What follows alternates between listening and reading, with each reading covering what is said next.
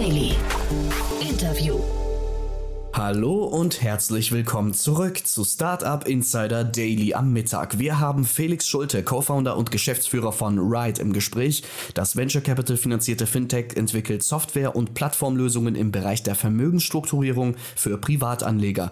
Mithilfe dieser Lösungen, die in enger Abstimmung mit spezialisierten SteuerberaterInnen konzipiert werden, können Prozesse standardisiert und Kosten sowie Arbeitsaufwand reduziert werden. Das Unternehmen mit Sitz in Berlin hat insgesamt drei Millionen Euro von Business Angels wie Lea Sophie Kramer, Verena Pauster und Mario Götze eingesammelt. Damit werden es 8 Millionen Euro insgesamt seit der Gründung. Alle wichtigen Infos und Einblicke dazu gibt es jetzt im Interview gleich nach den Verbraucherhinweisen. Ich wünsche euch viel Spaß. Startup Insider Daily. Interview. Sehr schön. Ich bin verbunden mit Felix Schulte, Co-Founder und Geschäftsführer von Ride. Hallo Felix. Hallo Jan. Ich freue mich sehr, dass wir sprechen und erstmal Glückwunsch äh, zu eurer neuen Finanzierungsrunde, darf man sagen, ne? Ja, danke. Ja, sehr, sehr cool. Äh, ich habe am Anfang gedacht, als ich Ride gehört habe, es geht um ein Mobilitätsunternehmen. Der Name ist so ein bisschen misleading, zumindest auf den ersten Blick. Seid ihr überhaupt nicht, ne? Nee, gar nicht. Also bei uns geht es nur darum, Geld anzulegen und, schnell, äh, und Vermögen aufzubauen mhm. und nicht darum, von A nach B zu kommen. Und wen adressiert ihr da, wenn du sagst, äh, Geld anlegen, Vermögen aufbauen? Wir adressieren prinzipiell alle Leute, die mehr als 100.000 Euro anlegen wollen. Mhm. Und jetzt vielleicht holst du uns mal ab so ein bisschen in die Historie. Also wie ist die Idee entstanden? Das, ähm, also, und vor allem, wo ist da der Platz für so eine Anwendung noch?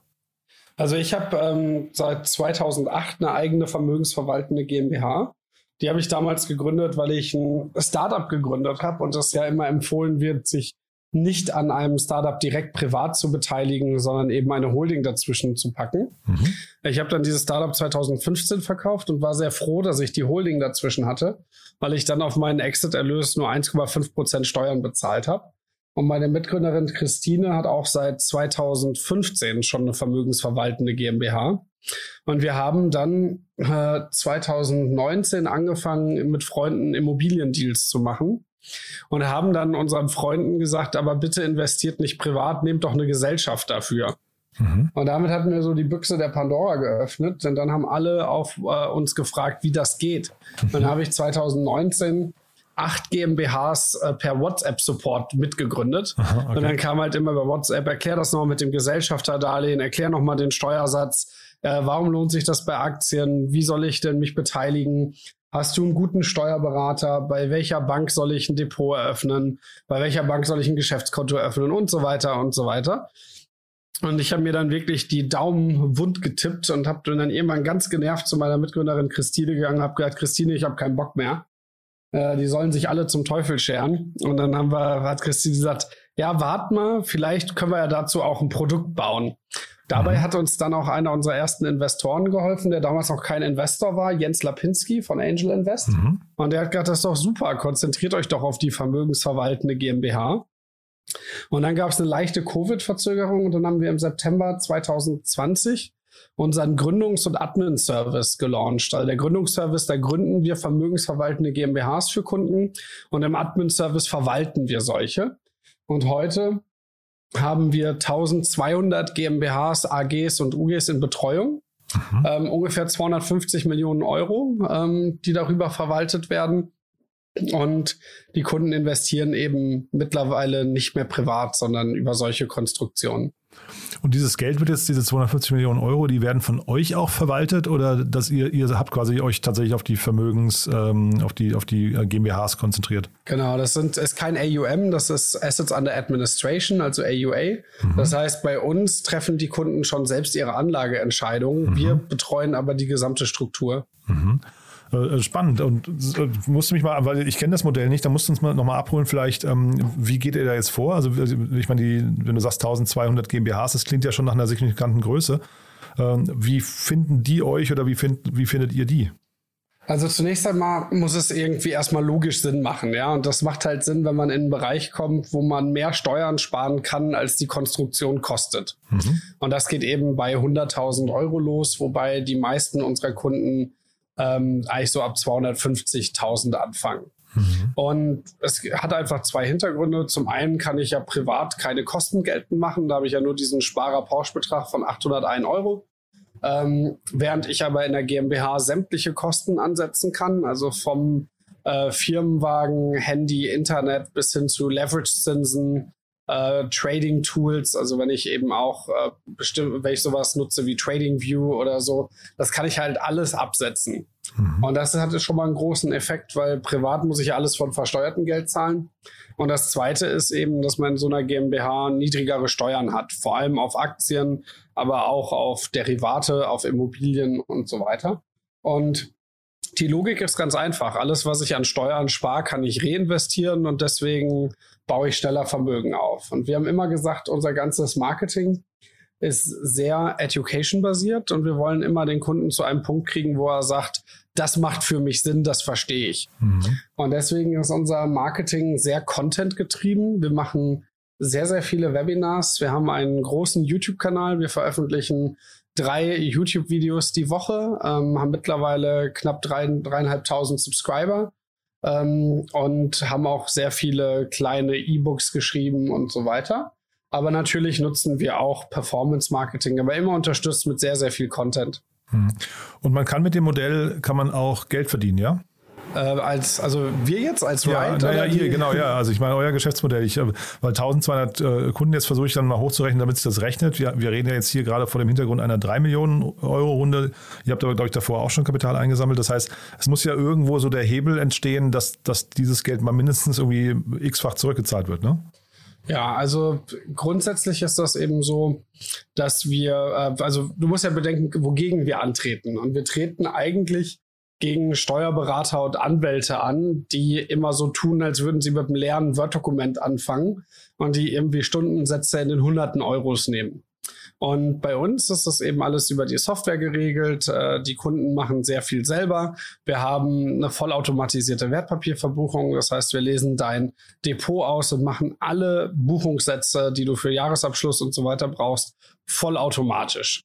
Und äh, haben, und wie gesagt, dadurch ist es halt auch möglich, jetzt eine GmbH, äh, dass sich jetzt eine GmbH lohnt, wenn du auch nur 100.000 Euro anlegst. Mhm. Und wir nehmen zum einen eben Einrichtungsgebühren für die GmbH. Also so eine GmbH, wer die mit uns gründet, zahlt 2.299 Euro. Und dann kommt die laufende Betreuung. Und die laufende Betreuung so einer GmbH fängt, geht schon so bei zweieinhalbtausend Euro im Jahr los, kann aber auch noch natürlich höher sein, wenn man viel mit der GmbH macht. Mhm. Das kriegen nicht alles wir, sondern wir nutzen dafür eben auch Partnersteuerberater. Ähm, aber ein guter Teil bleibt dann auch bei uns, ja, weil wir eben auch diese ganze Automatisierung haben. Mhm. Und dazu fangen wir jetzt eben auch an. Wir haben ja einen Vorteil. Wir sammeln eigentlich lauter Kunden, die ernsthaft investieren wollen, weil sonst würdest du ja keine GmbH gründen. Also sie wollen ernsthaft und langfristig sich mit Vermögensaufbau beschäftigen. Und das ist natürlich erstmal eine ganz, äh, eine ganz gute Vorauswahl. Und wir haben jetzt zum Beispiel angefangen und haben den ersten Venture Capital Fonds angeboten, denn unsere Kunden haben immer gesagt, sie würden gerne in Venture Capital investieren. Und jetzt bündeln wir eben Kunden, um als LP in den, ähm, in den Angel Invest Continuity Fonds äh, zu investieren und fangen jetzt eben auch an, unseren Kunden Investments anzubieten. Mhm. Das heißt, also im Prinzip nutzt ihr jetzt eure Marktposition oder die Einblicke, die ihr habt ähm, und baut jetzt quasi Produkte, die dann eben mit diesem Trust irgendwie in Verbindung sind. Ähm, weil jetzt, ich würde jetzt sagen, äh, von außen betrachtet sind das ja erstmal zwei verschiedene Bereiche. Ne? Das eine Steuerberater, Anwälte, Notar. Und jetzt hier reden wir über quasi Anlage, ähm, äh, ja, in irgendeiner Form Expertise. Ne? Ja, es gibt am Ende so einen gemeinsamen Nenner. Und zwar, wenn man wirklich Geld anlegt, dann geht es am Ende um Risk-Adjusted Returns nach Kosten, nach Steuern.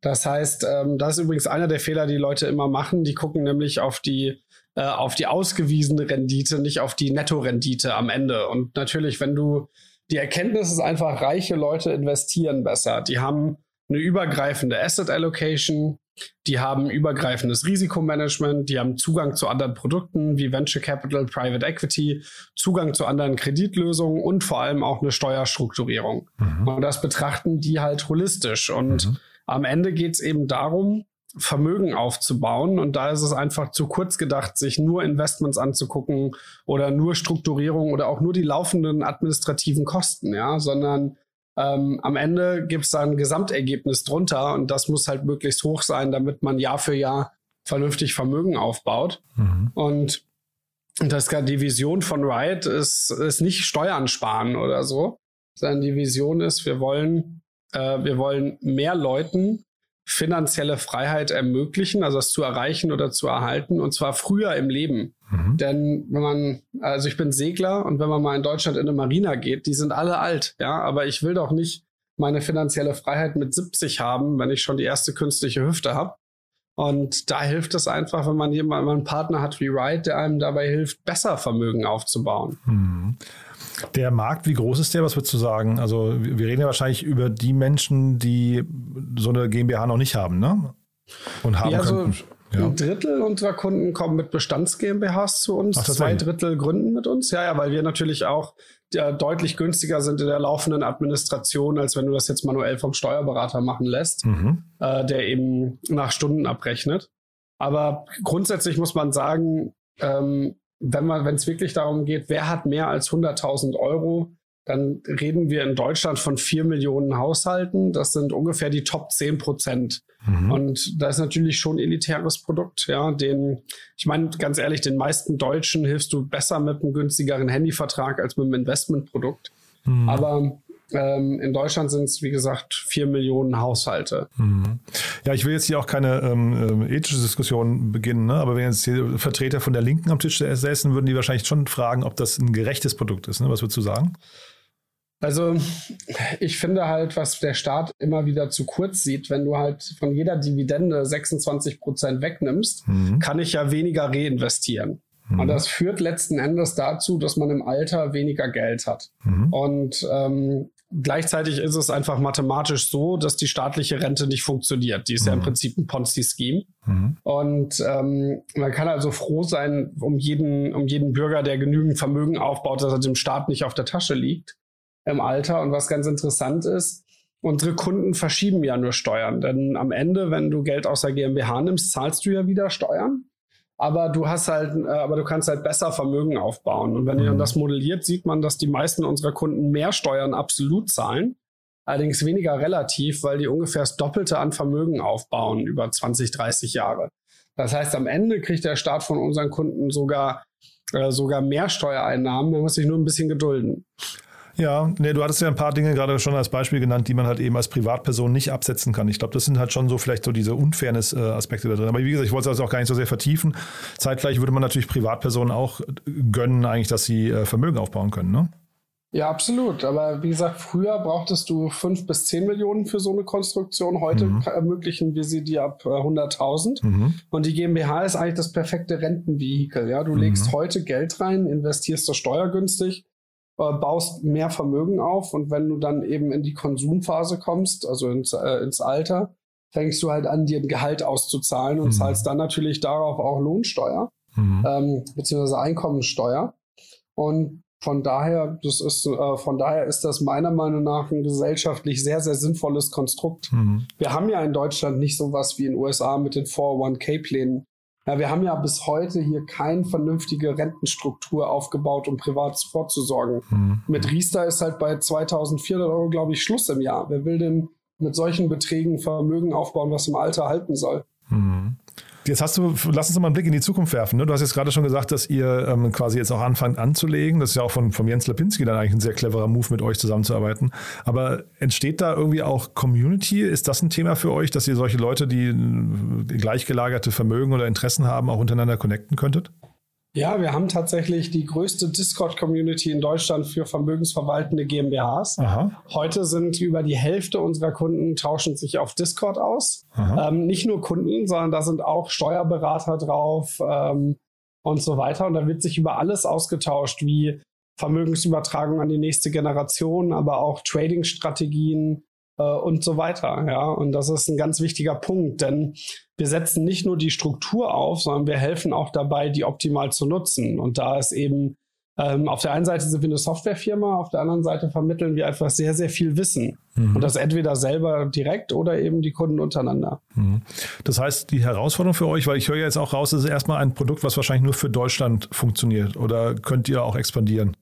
Also das gleiche funktioniert auch in Holland mit der BV. Das steht bei uns äh, auch auf der Liste. Es gibt ähnliche Produkte. Ähm, zum Beispiel in Frankreich nutzt man Lebensversicherungsmäntel, um besser Vermögen aufzubauen. Aha. Und ähm, generell kann man auch ins Ausland expandieren. Allerdings muss man sagen, wir sind ja noch ganz am Anfang hier in Deutschland ja. und haben da auch noch definitiv genug zu tun. Hm. Lass uns mal kurz über die Runde sprechen. Äh, spannende Namen bei euch an Bord, ne? Ja, es sind, also wir haben insgesamt in dieser Runde 17 verschiedene Investoren aufgenommen und Christine und ich haben immer geguckt, dass das äh, Leute sind, die auch wirklich Mehrwert bringen. Mhm. Und wir haben dann eben zum einen Leute wirklich aus der Finanzbranche genommen und zum anderen natürlich auch Leute, die uns Reichweite bringen können. Mhm. Magst du ein paar Namen nennen oder ähm, lieber nicht? Ich meine, es war ja angekündigt, bei uns hat ja ähm, Verena, äh, Verena Paust hat ja bei uns investiert, Lea Sophie Kramer, die kennt man ja. Mario Götze hat investiert und dazu aber auch einige ähm, aus der Finanzbranche, also wirklich von äh, ehemalige Leute von Goldman, ehemalige Leute der SEB. Wir haben halt immer uns, Christine und ich haben uns immer zum professionellen, institutionellen Banking orientiert. Mhm. Sehr, sehr spannend. Cool. Ja, dann sind wir mit meinen Fragen eigentlich durch. Haben wir aus deiner Sicht was Wichtiges vergessen? Sucht ihr Leute gerade?